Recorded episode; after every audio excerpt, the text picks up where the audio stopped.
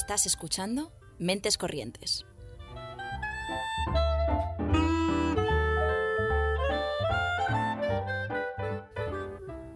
Puedes escucharnos los lunes a las seis y media en Ágora Sol Radio y los miércoles a las 3 en Radio Almaina de Granada, en el 88.5 FM o en su web.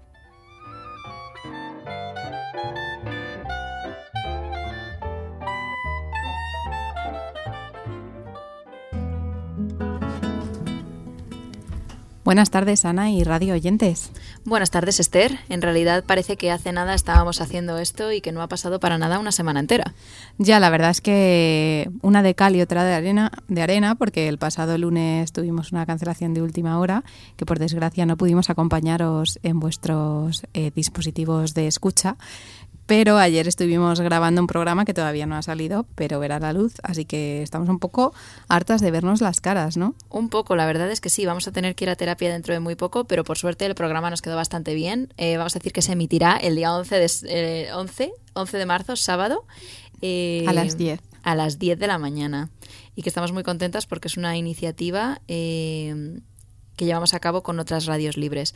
Así que si no os lo queréis perder, Estad atentos a nuestras redes sociales, que ahí comunicaremos absolutamente todo, dónde escucharnos, dónde encontrarnos y también qué otros programas podéis escuchar aparte del nuestro ese sábado 11 de marzo. Esto parece el típico suscríbete a mi canal, eh, dale like aquí, pero de verdad que os prometemos que, va a estar muy, muy chulo. Hay, hay programas muy interesantes, no solo el nuestro, y os van a encantar. Y un poco para entrar en calor, como solemos hacer, traemos un poco de música. Eh, ya os dejamos un anticipo la semana pasada por Instagram, pero hoy os lo traemos en, en las ondas, que es a Loloces, una cantautora y productora madrileña que publicó su primer single Ella con tan solo 16 años. Llega de nuevo con lo último que ha sacado, con Juro de Aguas, que fue publicado el 27 de enero. Y bueno, este es un tema compuesto y producido por ella misma y os lo dejamos por aquí para que lo escuchéis.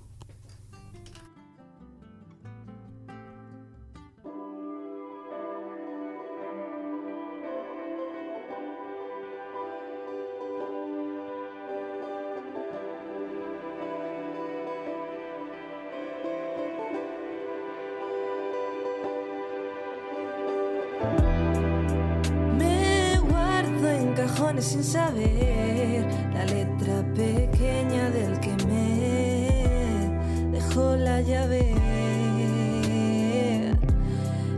Sé hallar cuál es la clave. Entre otras maderas me alojé con esperanza de creer en tu adiós, en mi adiós. Ninguno de los dos sabíamos decir que no.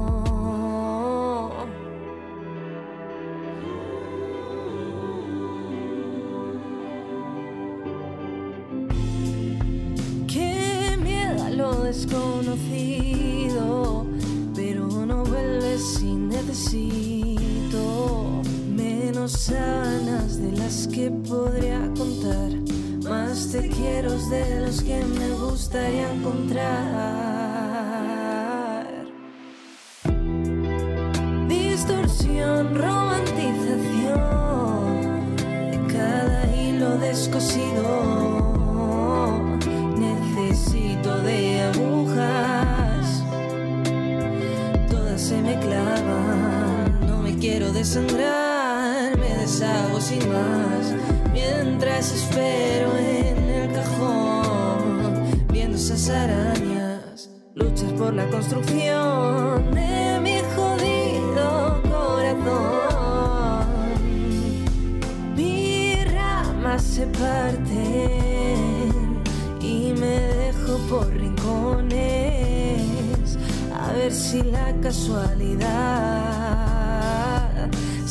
Nos vuelve a enredar. Qué miedo a lo desconocido, pero no vuelves si necesito menos sábanas de las que podría contar. Más te quiero de los que me gustaría encontrar.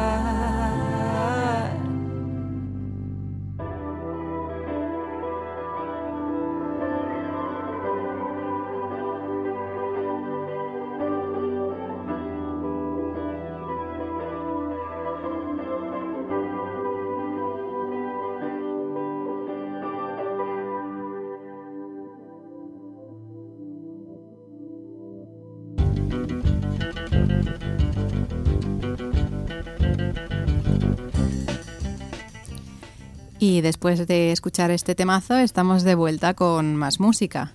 Que hoy nos acompaña Sinese, cantante, músico y compositor autodidacta sevillano. Muchas gracias por estar aquí. Bueno, si te abro el micro sería mejor. sería estupendo. Genial, gracias a vosotras, encantado de estar aquí. Ahora ya sí te, has, te, escuchado perfectamente. ¿eh? Genial.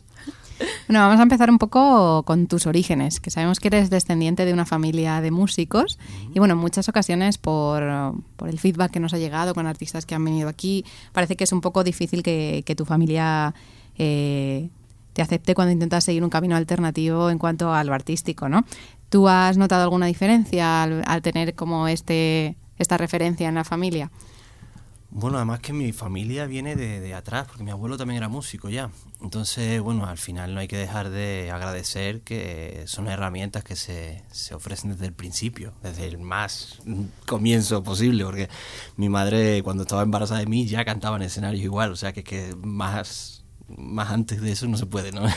Lo llevas en las venas, ¿no? Eh, no sé, eh, supongo que hay gente a la que se le da se le pone difícil la cosa porque evidentemente cuando conoces la profesión, tus padres, tu familia o lo que sea, es verdad que precisamente como lo conocen, pues saben la dificultad que hay en esta, en esta profesión y, eso hay un, como añade un plus, ¿no? De que ellos quieran que estudie quizás otras cosas, algo que sea vidas que sean más seguras, como ellos lo llaman, los padres no lo llaman.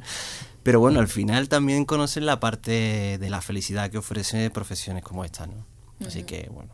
¿Cuál fue tu experiencia? En tu caso sí que recibiste, lo recibiste más con alegría o un poquito más con, como con respeto, con cautela. Yo estoy en el segundo grupo, la verdad. Eh, pero, pero bueno, al final es que no queda otra, ¿no? O sea, creo que para mí además, en mi caso concreto, la música siempre ha sido una forma de expresión y una necesidad, más que un, una elección de una profesión en sí misma, ¿no? Así que... ¿Y, con qué empezaste? Porque claro, eh, tu familia, pues vienes de un entorno en el que me imagino que se escuchaba mucha música y se hacía mucha música, pero eh, ¿qué fue lo primero que hiciste? ¿Fue tocar un instrumento? ¿Fue cantar? ¿Por dónde tiraste? Yo creo que te va... A mí, bueno, yo lo recuerdo y me vuela la cabeza. Lo primero que hice fue bailar, porque en mi casa, bueno, era, era una maravilla porque, bueno, mi madre era cantadora y mi padre era guitarrista de flamenco. Y claro, lo que se oía todo el rato era, pues ya te puedes imaginar, yo me dormía por bulería y tocaba las palmas con tres añitos y me quedaba dormido tocando las palmas. Pero, pero a los nueve años recuerdo que vi eh, la película de la vida de Michael Jackson. Y eso me explotó la cabeza, como decía, y de repente yo quería ser Michael Jackson y lo que hice fue bailar. y esa fue la primera actividad, digamos, artística que, que hacía, ¿no? que ejercía como, con respecto a la música, claro. ¿Y dónde ha llegado eso? O sea, ¿sigues bailando? ¿Lo dejaste en algún momento? ¿Lo intercambiaste? ¿Llegaste a hacer movimientos de Michael Jackson? bueno, de hecho, la primera vez que me subí a un escenario fue bailando Michael, que tendría pues nueve, nueve años por ahí, fíjate qué cosa, ¿no? Y no, no, ya no bailo, no, no, no suelo bailar, la verdad. Pero bueno, de hecho tengo una canción en, el disco anterior que se llama Hora de Bailar, que habla precisamente de que creo que, que, el, que el mundo es de la gente que baila mal. Que, que bailan, pero bailan mal, no de los bailarines. o sea, Siguiendo un poco con tu niñez, también con tan solo 13 años realizaste tu primer trabajo discográfico con el grupo vocal de Yavi, en el que se incluyeron dos, dos canciones que habías escrito tú. ¿Era lo primero que componías o ya traías algo de antes? Como decía antes, yo mm, la música la, la viví como una, una, forma de expresión desde el comienzo, vamos, y y bueno, eh, la verdad es que sí, sí que tenía ya varias canciones escritas, bastantes canciones escritas, sí. Y fue una oportunidad para mí, yo era considerablemente más joven que el resto del grupo, pero aún así, pues, como tenía esa inquietud y era el único que escribía del grupo, al final era un grupo rollo vocal, así, pues, como, se dice ahora, una boy band, ¿no? Que ya soy mayor. Unos Backstreet Boys de la vida. Eran Backstreet Boys de la vida, efectivamente. eso es. Y, y, nada, pues con eso, con eso fue la primera vez que, que grabé, sí, que grabé en un estudio, además, claro, fíjate, hablo como un abuelo. En aquella época grabamos incluso en, en, en analógico digital que, en ese tiempo, claro, se, se, grababa en cinta incluso. Ahora la que le ha volado la cabeza es a mí. Entonces, ¿de cuánto, en qué año, de qué año estamos hablando? Estamos hablando, pues yo tenía hace 24 años aproximadamente. Hace 24 años. ¿Y ah, cómo, cómo era eso? Porque también es muy curioso el ver... Eh, pues aquí vienen también muchos grupos eh, también emergentes en su mayoría, también yo creo que todo es en digital, también hemos hablado mucho del bedroom pop, ¿no? que el que haces en tu cuarto, me imagino que en ese momento eso no existía, claro, es algo más bien post-pandémico, de hecho. Entonces, eh, eh, ¿qué, diferencias ves o qué, qué- echas de menos de, lo analógico? ¿Y qué das gracias de que ya no se lleve? bueno, eh, a ver, echo de menos, tengo que decir, y, sin entrar mm, qué sé, en, el tema autotune y toda esta historia, echo de menos que, mm, que las- producciones sean un poco menos producidas. Quiero decir, hay, hay demasiada elaboración, demasiada posedición en los artistas y eso conlleva que, claro, hay tanta facilidad para grabar en ciertos estilos, incluso sobre todo, que al final deja atrás el, talento natural, o sea, el talento na- natural y la preparación como artista. Cada vez más hay artistas que son muy buenos técnicos de sonido, muy buenos controladores de edición, pero el directo queda un poco mm, descubierto. Eso es lo que he hecho de menos, un poco más, más de calidad vocal, por ejemplo, más de calidad a la hora de tocar. Eh, eso en nuestra contra, la verdad que sí. En nuestro favor, pues hombre, la verdad es que también es una gozada que tú puedas hacer un disco en tu casa y que tú puedas hacer un disco en tu habitación incluso, ¿no? Billie Eilish o artistas de este tipo que son al final producciones maravillosas con gente mm, que al final un poco contradiciéndome a lo que decía antes, claro, si tú tienes, si realmente tienes mucho talento y además aprovechas esa herramienta que te han dado, pues claro, salen discasos como, como esos, ¿no? Que al final son discos experimentables, ¿no? Son discos que al final, bueno, pues pues digamos que tú puedes mm, comportarte de otra manera que en el estudio, tú puedes probar muchas cosas y con lo cual los resultados son distintos. en, el, en el estudio de grabación antiguamente, bueno, sigue siendo así, pero cada vez es menos, ¿no? Eh, claro, el tiempo, el tiempo es oro. Dinero. Y, y, claro, ahí tienes que llegar con las cosas muy claras y tal, a no ser que tengas una economía eh, y puedas hacer una superproducción. Pero si no, pues es así. Sin embargo, en tu casa puedes probar lo que quieras, puedes hacer lo que quieras, experimentar y permitirte unos lujos brutales, ¿no? Entonces, Claro. ahí está un poco la balanza. Al final muchas veces no es tanto la herramienta en sí, ni su- sino el uso que se le dé, ¿no? Al final cuando abusas de algo o, o cuando lo usas con cabeza y te aprovechas de, de la evolución de la pues de las tecnologías o Por de supuesto.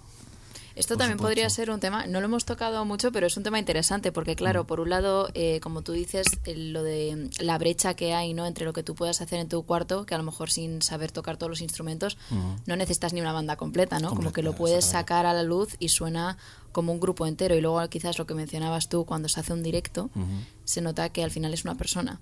Sí. Y si lo comparáramos, por ejemplo, con Billie Eilish, aparte de que probablemente Phineas sea como un genio musical y Sí. todo esto, Mm. realmente en los directos sí que se pueden permitir, porque tienen, tienen la financiación para poder Claro. hacerlo, que todo lo que ellos meten Claro. lo puedan reproducir en directo, que es algo que al final igual no lo, no lo puede hacer todo el mundo, ¿no? No te puedes permitir tener todos esos músicos Indudablemente. y que suene cada uno de esos instrumentos que tú has metido. Indudablemente.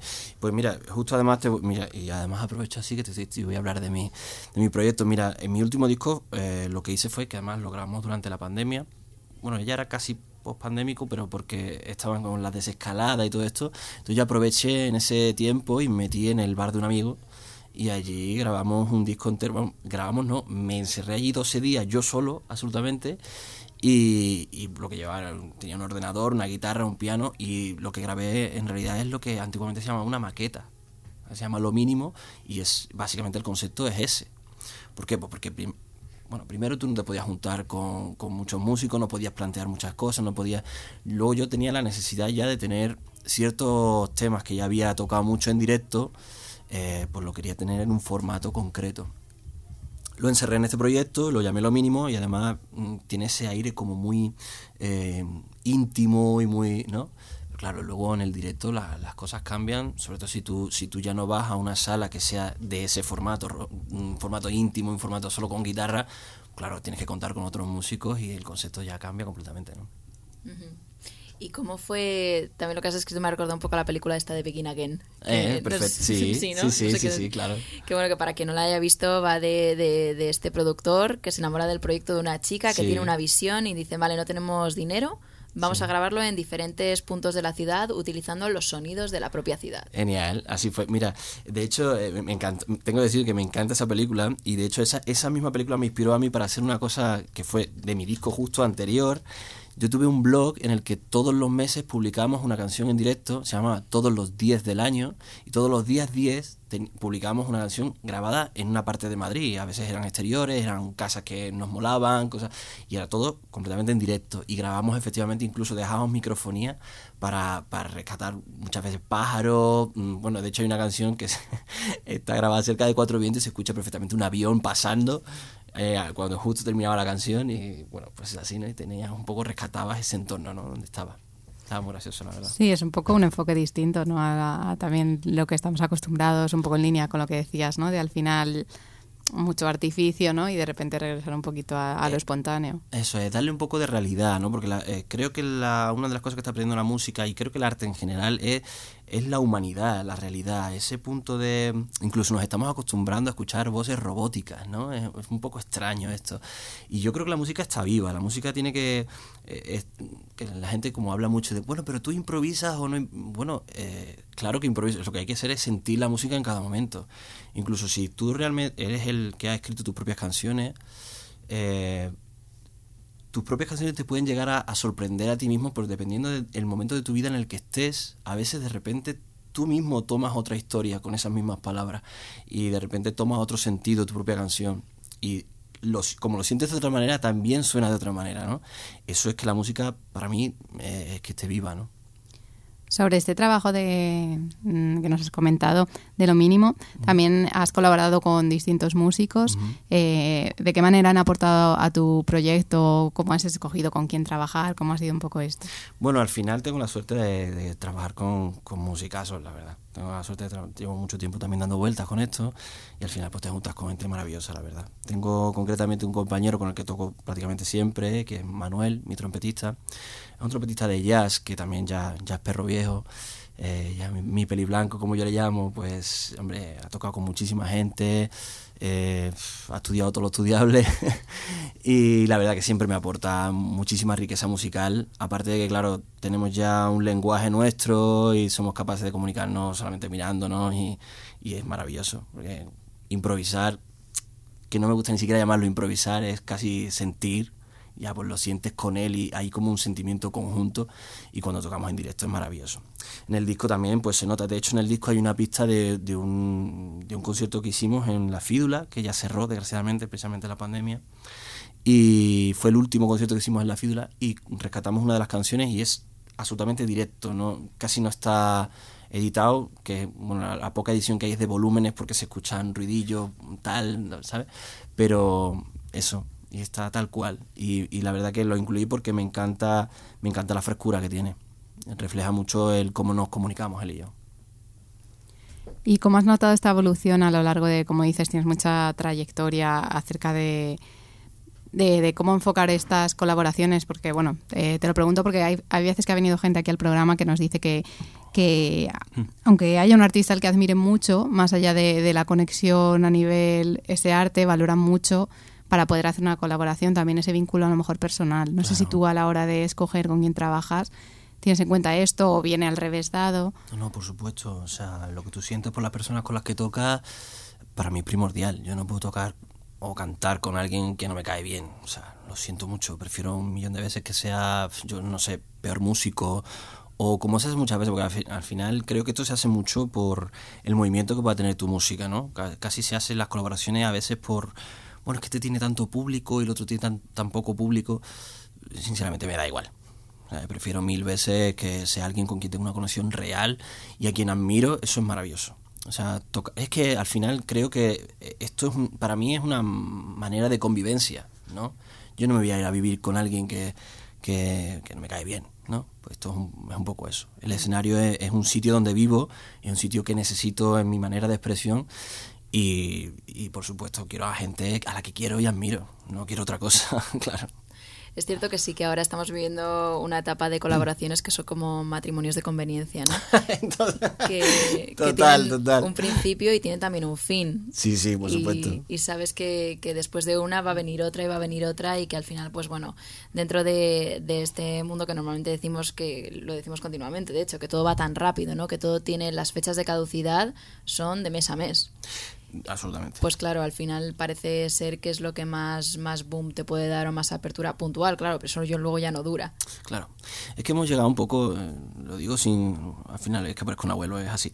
Eh, hemos llegado al McDonald's del arte, ¿no? Estamos en el McDonald's, ahora mismo de repente, pues eso es, fabrica ya porque se lo consumen ya y esto es, y termina ahora, ¿sabes? Entonces, claro, difícilmente con, est- con este concepto difícilmente puedes hacer arte, de verdad. Yo creo que además hay una cosa que me gusta mucho diferenciar y que creo que es súper importante para los que nos dedicamos a esto, es el arte y el entretenimiento, ¿no? Eh, el arte no puede entrar en ese concepto porque si estamos, o sea, no me imagino a Picasso diciendo, es que lo tengo que entregar esta semana, ¿sabes? No me lo imagino. Yo creo que lo suyo es elaborar, eh, si tú realmente quieres contar algo, necesitas unas herramientas concretas y necesitas, pues, mm, poder expresarte de verdad, ¿no?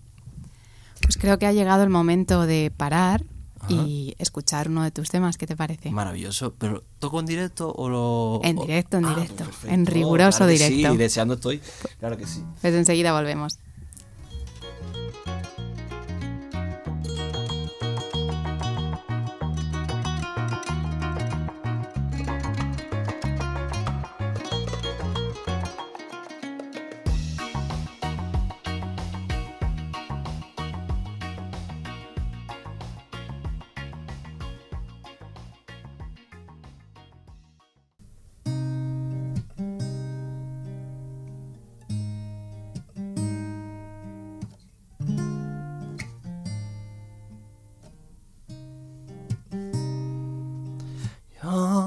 También retaba el tiempo con frases románticas.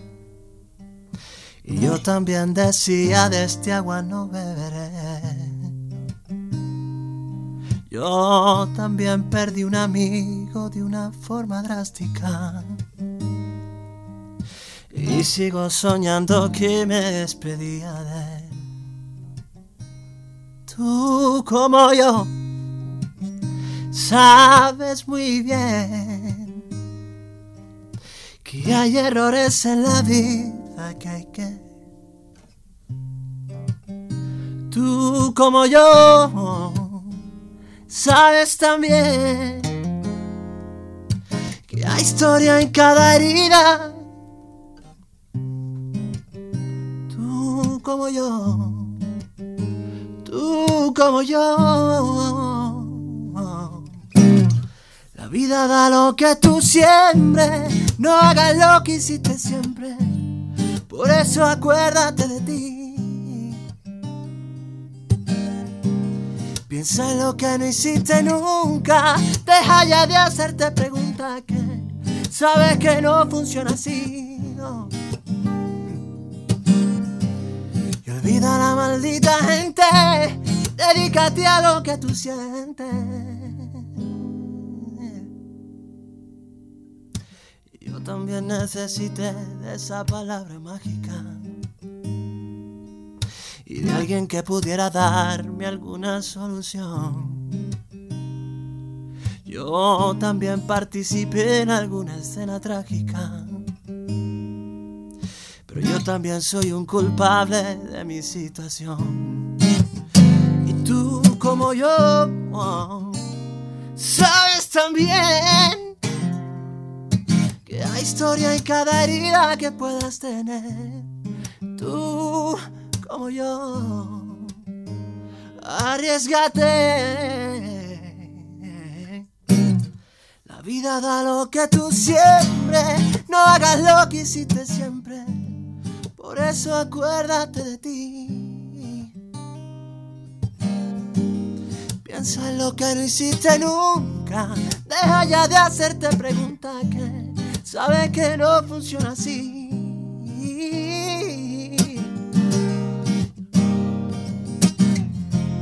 Dedícate a lo que tú sientes.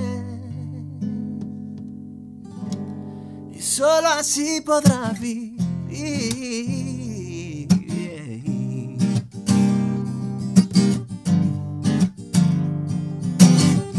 Permítete lo que tú quieras. Quien pone la barrera y llega donde quieras ir. La vida da lo que tú siempre La vida da lo que tú siembres y tu cosecha es para ti. La vida da lo que tú siembres, la vida da lo que tú siembres. Cosecha para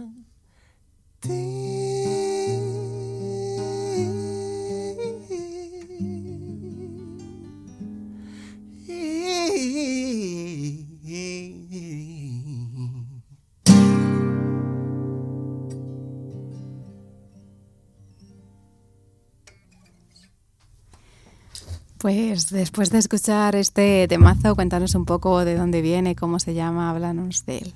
Bueno, este, este mm, se llama justo Lo que tú siembres. Lo que tú siembres y es, es una de las canciones que decía que entraba en el disco anterior y es precisamente el disco que grabamos, eh, perdón, la que metimos en el disco que era, estaba en directo. Eh, la verdad es que he cantado esta canción porque, bueno, para mí es una de las que más me representa, creo, eh, sobre todo y, y, en el concepto del disco anterior. es una canción que habla de, bueno, que yo tengo una teoría de que si sembramos cosas buenas, suceden cosas buenas se recogen cosas buenas y al final aquí estamos para sembrar cosas buenas, al final, ¿no? Y bueno, todos somos y no culpables de lo que nos sucede también. Y si se, sucede algo que no te mereces, entre comillas, o no esperas, pues creo que la misión que tenemos es tomárnoslo como mejor podamos y dejar de, de quejarnos de esa manera tan común que hay ahora, yo creo, ¿no? Eso. ¿Cuáles, ¿Cuáles son las temáticas que, que, más te gusta tratar o que al final del día dices, ah, pues este es más o menos para donde tiro yo, de, lo que me gusta hablar? Me gusta hablar de las cosas que aprendo, sobre todo. Eh, creo que al, al, final en la vida estamos un poco para aprender y hablar de, de nuestro camino siendo honestos con, con nosotros mismos, eh, creo que nos convierte en espejos reales para los demás. Cuando tú realmente hablas de, de lo que de verdad te duele o de lo que de verdad te importa, es muy posible que la gente se sienta identificada porque al final no somos tan distintos unos de otros, ¿no? Y quizás contestando de una forma un poco más concreta y más completa, de lo que no me gusta hablar demasiado es de temas de amor porque creo que ya hay demasiadas canciones sobre esto, ¿no? También es cierto. Y con el concepto que a mí me ha gustado mucho que has dicho antes de, de el McDonald's del arte, sí. que, que, habla pues eso, sobre lo que estamos hablando de la caducidad sí. que tienen, pues en este caso, los temas ¿no? musicales. Uh -huh. eh, ¿cómo, ¿Cómo lidias tú con eso? Cuando tú, claro, después del trabajo que conlleva, que esto es algo que sí que suele salir aquí de, de forma recurrente, eh, ¿cómo lidias tú con el hecho de que pues dentro de un par de semanas igual lo que tú has sacado ya sea como, vale, bueno, ¿y, y qué es lo próximo? Claro, esa presión, quieres decir, ¿no? ¿Cómo, cómo lidias con esa presión? Mm, intentando, intentando no sentirte afectado por eso, porque yo creo que al final cada uno tiene su público y creo que al final ellos demandan un poco lo que tú eres. Yo no soy así, yo no soy una persona de, del McDonald's. creo que, que, sobre todo cuando se trata de arte, hay que cocinar a fuego lento y que hay que hacer las cosas de una manera mucho más, como decía antes, un poco mucho más honesta y mucho más de verdad, ¿no? Entonces, si tú realmente quieres crear algo que te represente, pues con paciencia y con, con esa dinámica, ¿no? ¿Y cómo gestionar esta velocidad cuando vives en una ciudad, por ejemplo, como Madrid? Porque tú decidiste venirte aquí para sí. ir con tu proyecto en solitario, ¿no? Pero es verdad que aquí parece que los ritmos son de que hay pues mucha oferta cultural, muchos eh, micros abiertos, muchos conciertos, ¿no? ¿Cómo, sí. ¿Cómo lidias tú con este ritmo acelerado desde esta visión? Bueno, he estado 17 años viviendo en Madrid y justo hace apenas un año me, fui a Cáceres, que es justo todo lo contrario. La verdad es que ahora vivo un poco en esa dicotomía, ¿no? Es un poco extraño, ¿no? Porque echo de menos Madrid, por una parte, y por otra parte me encanta aquello porque yo me encierro en mi cueva y aquí no ha pasado nada, ¿no? Necesitaba un poco eso, la verdad, necesitaba un poco eso. Y me he dado cuenta cuando me he ido de Madrid. Eh, ¿Cómo lo he llevado esos 17 años? Pues centrándome mucho en lo que necesitaba hacer supongo, ¿no? Que al final lo haces porque necesitas hacerlo. Pero si lo miras desde un punto más personal, eh, evidentemente no es muy sano. No es muy sano. Ni para tu arte ni para ti mismo como persona. También creo, es sobre poner límites, ¿no? Sí. Con, contigo mismo. Sí. Entonces, el, el cómo, que es la pregunta realmente, perdóname porque quizás no te he contestado. ¿Cómo lo hago? Pues eso, so- centrándome mucho en lo que necesito hacer, ¿no? Realmente. Básicamente eso. Y a la hora de, de percibir a- un poco al público eh, en distintos lugares, ¿no? ¿Tú notas diferencia a cómo, cómo viven o cómo consumen esta música o estos conciertos en distintas partes, a lo mejor de, de España? Sí, eh, se, nota, se nota en las ciudades, se nota en las edades también. Em, obviamente las grandes ciudades al final tienen eso, que como decías antes tú, ¿no? Directamente es, algo que va todo en, en el mismo pack. Y es que sí, eh, es todo más rápido y la música y el arte está incluido en eso. También es verdad que hay más oferta y eso para los que consumimos arte, porque yo no solamente soy eh, artista, sino que también soy consumidor de arte, claro, eso es maravilloso también, por otro lado, porque bueno, ahora vivo en Cáceres, como decía, y ahora sí que echo mucho de menos la oferta artística que hay en Madrid, ¿no? Entonces, por eso decía un poco la, la dicotomía esta, ¿no? Entonces, bueno, eh, mm, no te creas que, o sea, no, no, no, no es odio a la ciudad, ni es odio, qué horrible es esto y qué bien en otro lado que se está más tranquilo. Creo que las dos cosas tienen cosas buenas y, y lo bueno de Madrid es precisamente eso, que la oferta es maravillosa. El público, eh, el público demanda mucha cantidad de, de- de arte en general. Pero como decía, yo intento que mi público, o sea, intento acostumbrar a mi público a mi propio ritmo, que es lo importante. ¿No? Al final, ellos, eh, de hecho, me acuerdo, hace tres años, hace unos tres años, eh, llegó mi club de fan, de repente me salió un club de fan, cosa que todavía en realidad sigo sin entender, agradezco mucho, pero sigo sin entender. Y, y me acuerdo que cuando la directiva del club de fans se puso en contacto conmigo, realmente al, principio me presionó mucho. O sea, había un- una presión que yo no terminaba de llevar muy bien porque ellos querían como mucho material y yo estaba en un momento de mi vida que necesitaba otras cosas, ¿no? Y entonces, bueno, pues supongo que eso tienes que lidiar con tu público de una manera lo más amable posible, evidentemente, evidentemente, pero para que entiendan que, que eso, que el arte no se hace solo y que para, para hacer arte creo que es necesario vivir. Una cosa que nosotras hemos visto mucho aquí, sobre todo en Madrid, yo creo, que al final es pues donde más hemos con- consumido nosotras a lo mejor música, eh, es que es esto típico de hablar en los co- típico que no debería serlo tanto de hablar en los conciertos, ¿no? Que es como un poco de falta de respeto, que no sé si viene pues de esta dinámica, ¿no? De estar a mil cosas o no, no sé si a ti esto te ha pasado en algún momento, Sí, hombre, claro, pa- pasa, pas- Yo creo que pasa bastante a menudo. También debe tener- depende del formato que tú, que tú lleves y depende también de tu dinámica con el escenario, con el público y con, y con el entorno. Creo que, no sé, a mí me gusta crear un espacio muy familiar y un entorno en el que casi todo, o sea, si veo a mucha gente hablando que la verdad no me sucede a menudo, tengo que decir. Yo estoy muy agradecido con el público que tengo, la verdad que tengo un público muy respetuoso, esto tengo que decirlo, y que generalmente no me encuentro ese, ¿no? Pero cuando, cuando veo algo así, que hay como jaleo, lo que intento es que, que salga a la luz, ¿no? ¿Qué está pasando ahí abajo, no? Entonces enseguida yo lo que quiero es comunicarme con ellos y si ellos están comunicándose entre ellos, algo no estoy haciendo bien, ¿no? Entonces intento lidiar con ello, claro, y, hacerlo nuestro, porque ese momento, esa hora y media, esas dos horas, eso es un momento para todos nosotros, incluido obviamente para mí. Entonces, lo que sea que está ocurriendo ahí abajo está afectando a lo que yo también estoy haciendo arriba, ¿no? Eh, es, es eso, trabajar en equipo un poco, ¿no?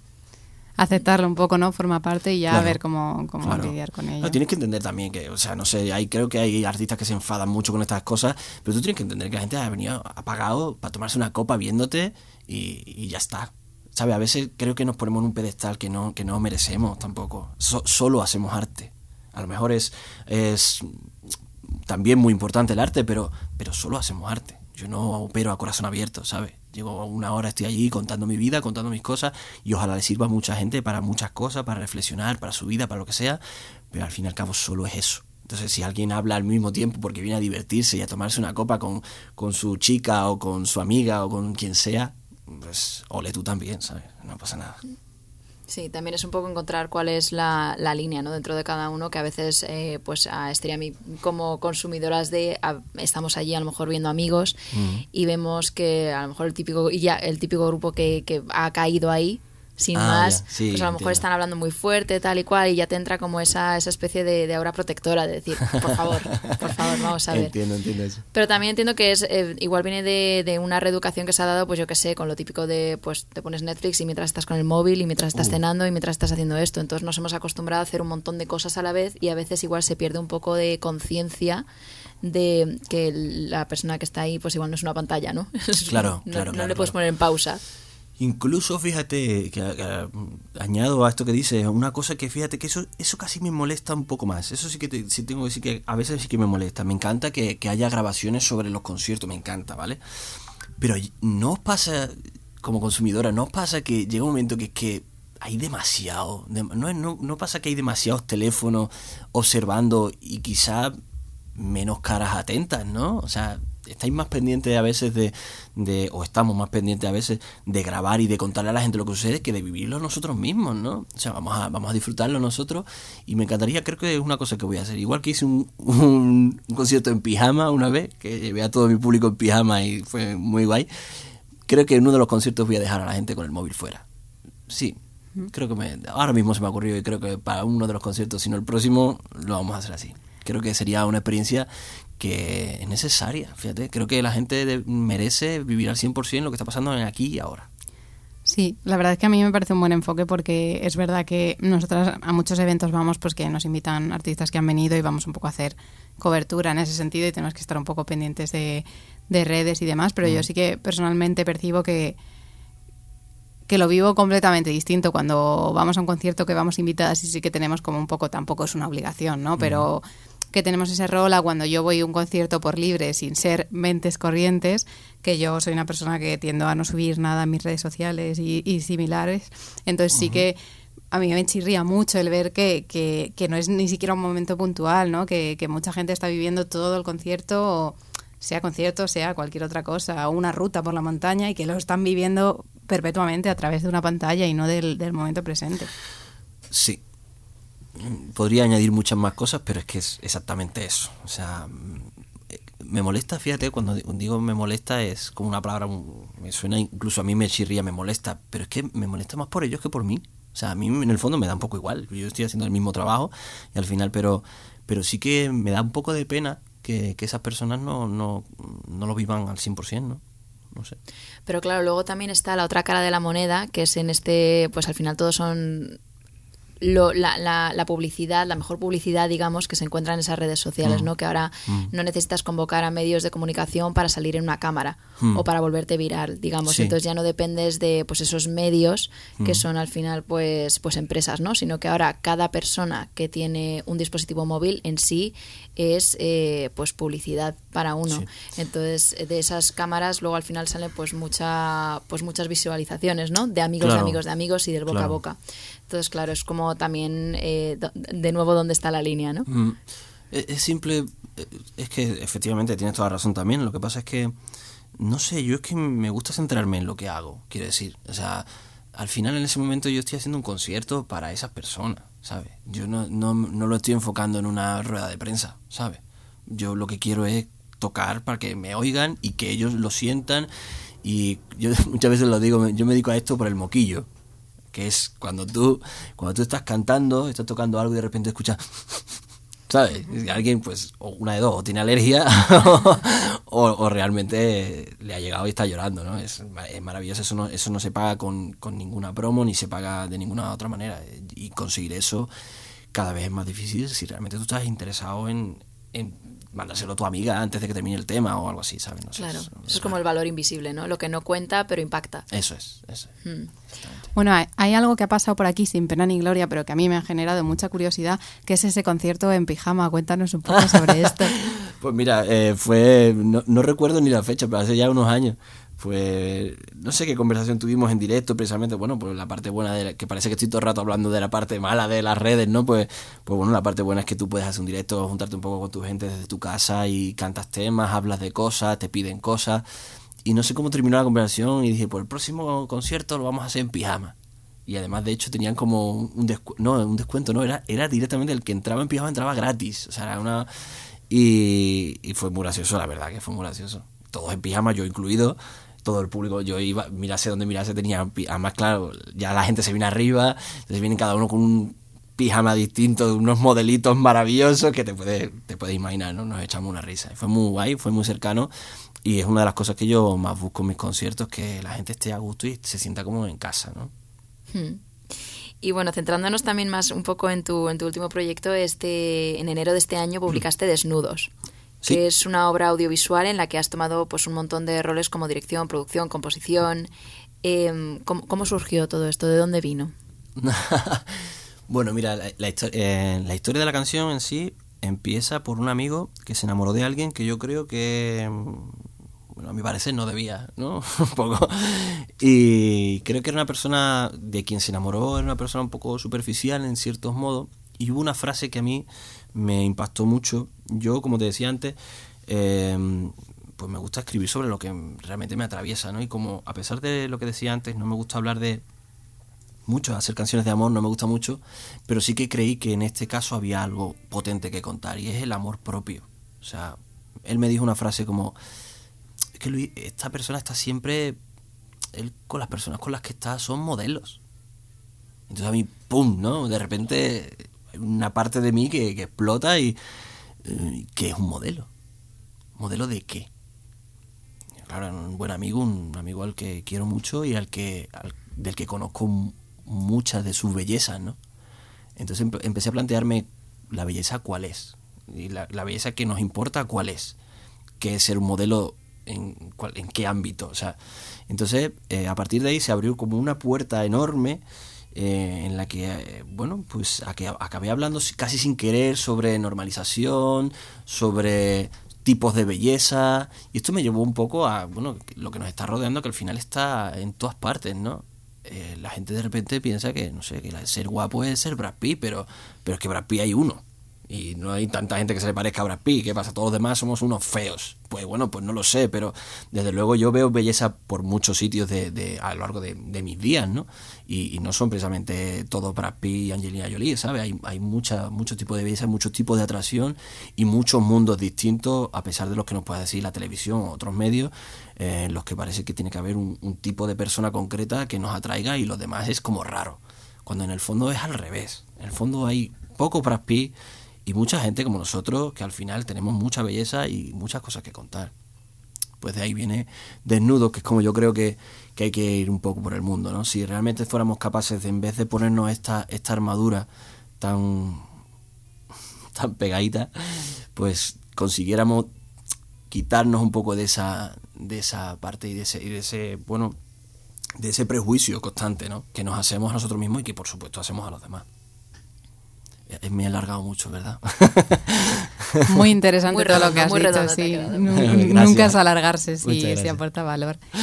Eh, yo creo que se ha quedado un buen momento para, para escuchar otro tema, ¿qué te parece? Vale, pues si queréis os canto desnudo, parecéis. O sea, Nos os canto con la guitarra, pero... Vamos con ello.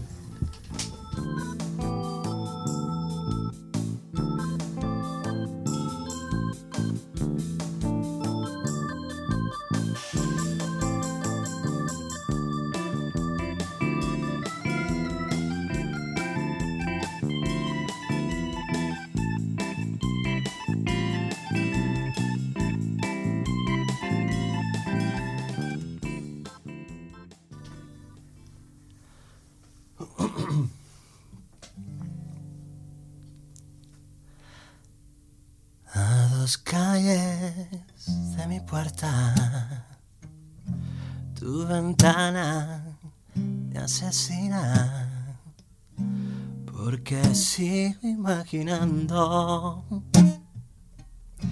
que cuando paso me miras. Despierta cada palabra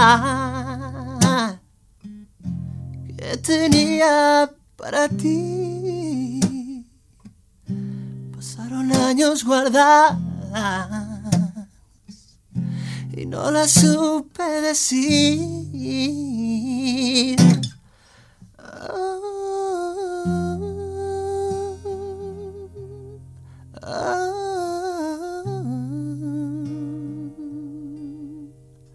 Oh,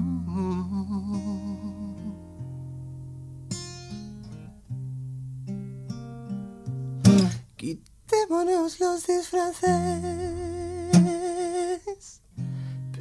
Pintura, ropa y barniz. Porque esta guerra desnudas es como hay que venir.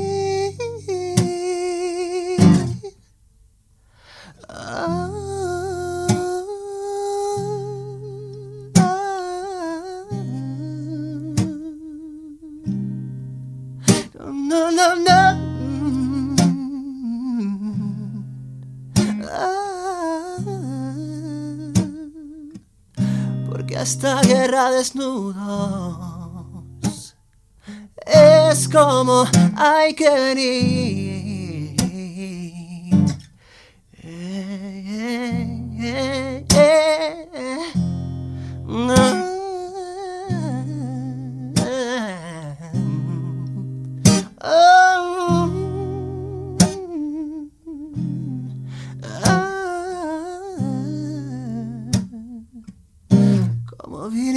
Al mundo, es como hay que morir.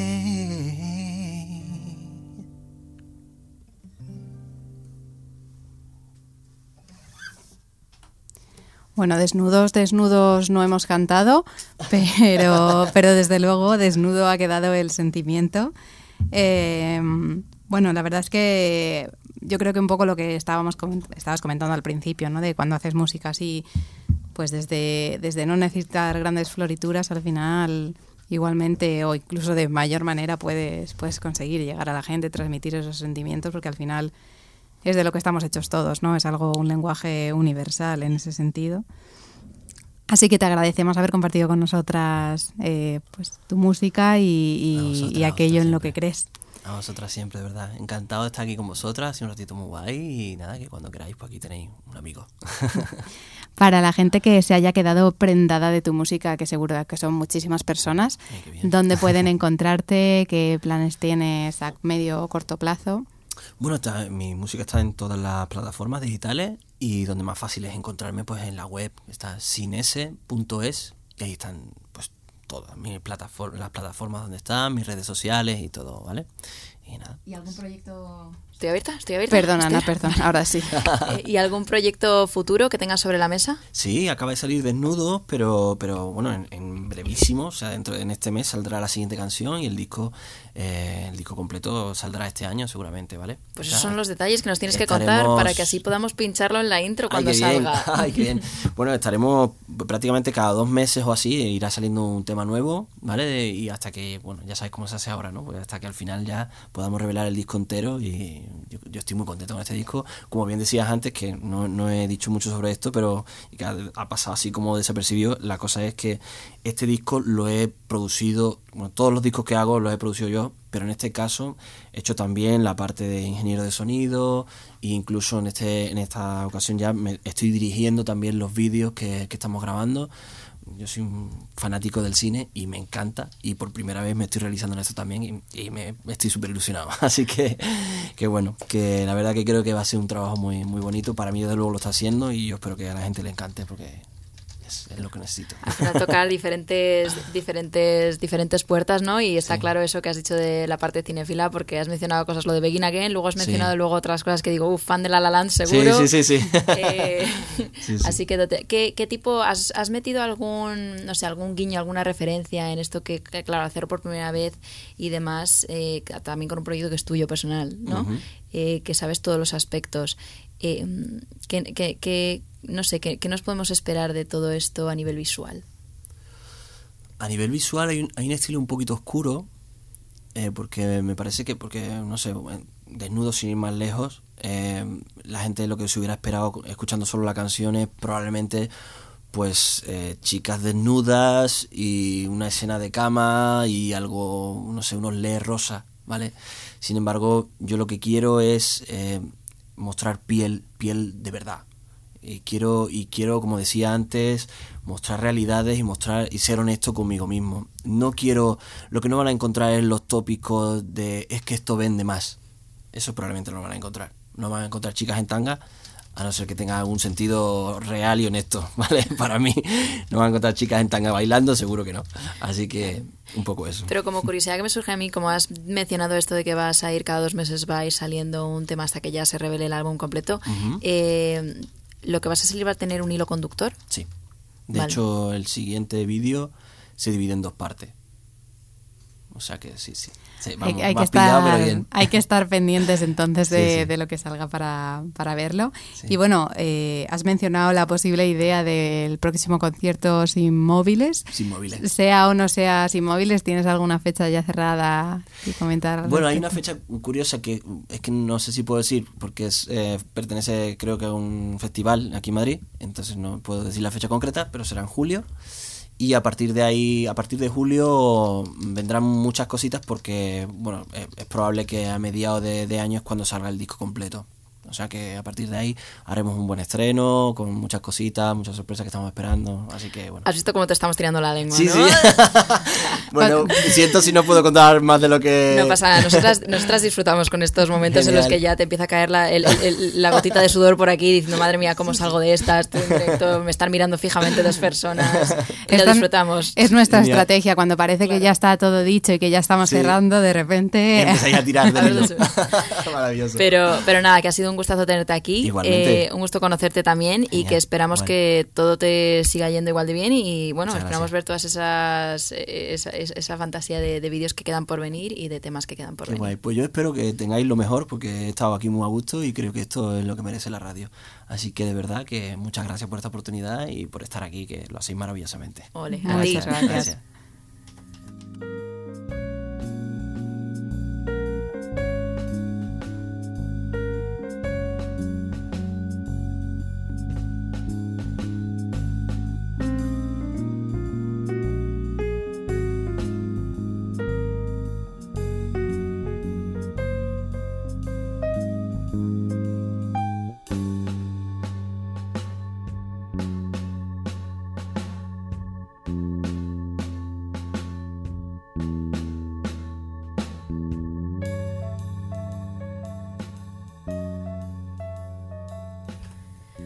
Bueno, pues nos despedimos esta semana sin texto, pero con un tema importante a recalcar, que es lo que hemos dicho al principio del programa, que es que el próximo día 11 de marzo eh, vamos junto a otras radios libres a bueno a dar el pistoletazo de salida al, al primer cadenazo feminista eh, por el 8M y estamos pues muy contentas. Eh, Esther, di tú a ver de, de qué, de qué hemos hablado, en qué nos hemos centrado esta vez. Bueno, yo estoy muy entusiasmada porque hemos hecho una mesa redonda sobre maternidad que la verdad que ha quedado muy interesante. eh, accesible para todo tipo de personas. Eh, quiero decir, eh, te interese o no ser madre, al final hemos traído distintos perfiles para, para bueno, llegar a la conclusión de que, de que la maternidad, bien sea como madres, hijas o personas que viven en un mundo en el que existen las madres y las hijas, eh, es algo que nos, nos toca a todas, así que, que yo creo que le puede aportar valor a, a- todas las personas que nos escuchen. Así que nada, el 11 de marzo estad a las 10, pendientes de escuchar eh, nuestro programa y por supuesto los que vienen después. Y para algún despistado o despistada que se lo pierda por estar a otros planes, no os preocupéis que igualmente lo, lo subiremos también como siempre en formato podcast. Y ya para terminar, deciros que como siempre podéis enviarnos vuestros textos escritos por vosotros o de autores que os gusten y los leemos aquí sin problema alguno. Solo lo tenéis que enviar a mentescorrientes.gmail.com. Nos vemos el lunes que viene.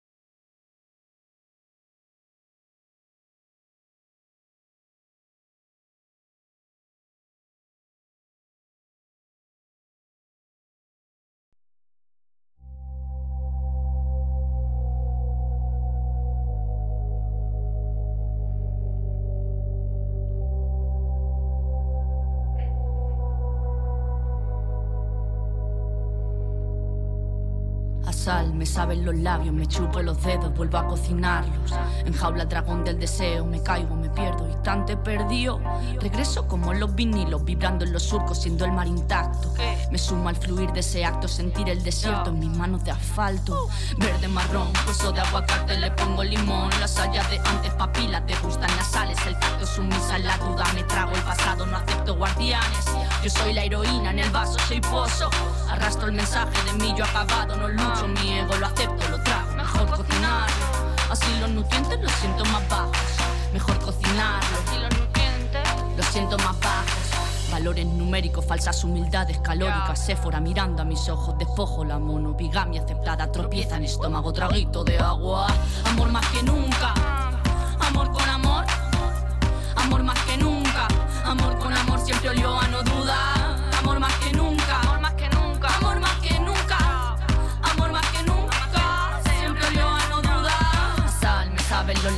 Chupo los dedos, vuelvo a cocinarlo. Enjaula el dragón del deseo, me caigo, me pierdo, instante perdido. Regreso como los vinilos, vibrando en los surcos, siendo el mar intacto. Me sumo al fluir de ese acto, sentir el desierto en mis manos de asfalto, sentirme despierta. Naranja, azabache, la noche sin agua. Me suba a las nubes, me llueve en la cara, se erizan las pieles, gotitas de pravia revuelca. Revuelca el presente, bailo en la cascada. Revuelca el presente, bailo en la cascada. Ah,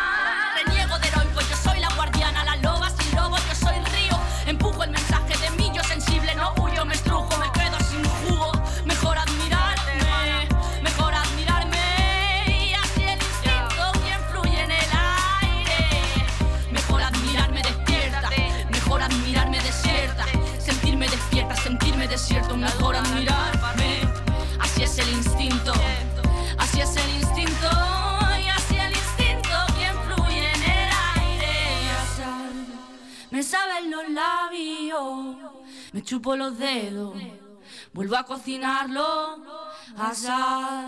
Me saben los labios, me chupo los dedos. Vuelvo a cocinarlo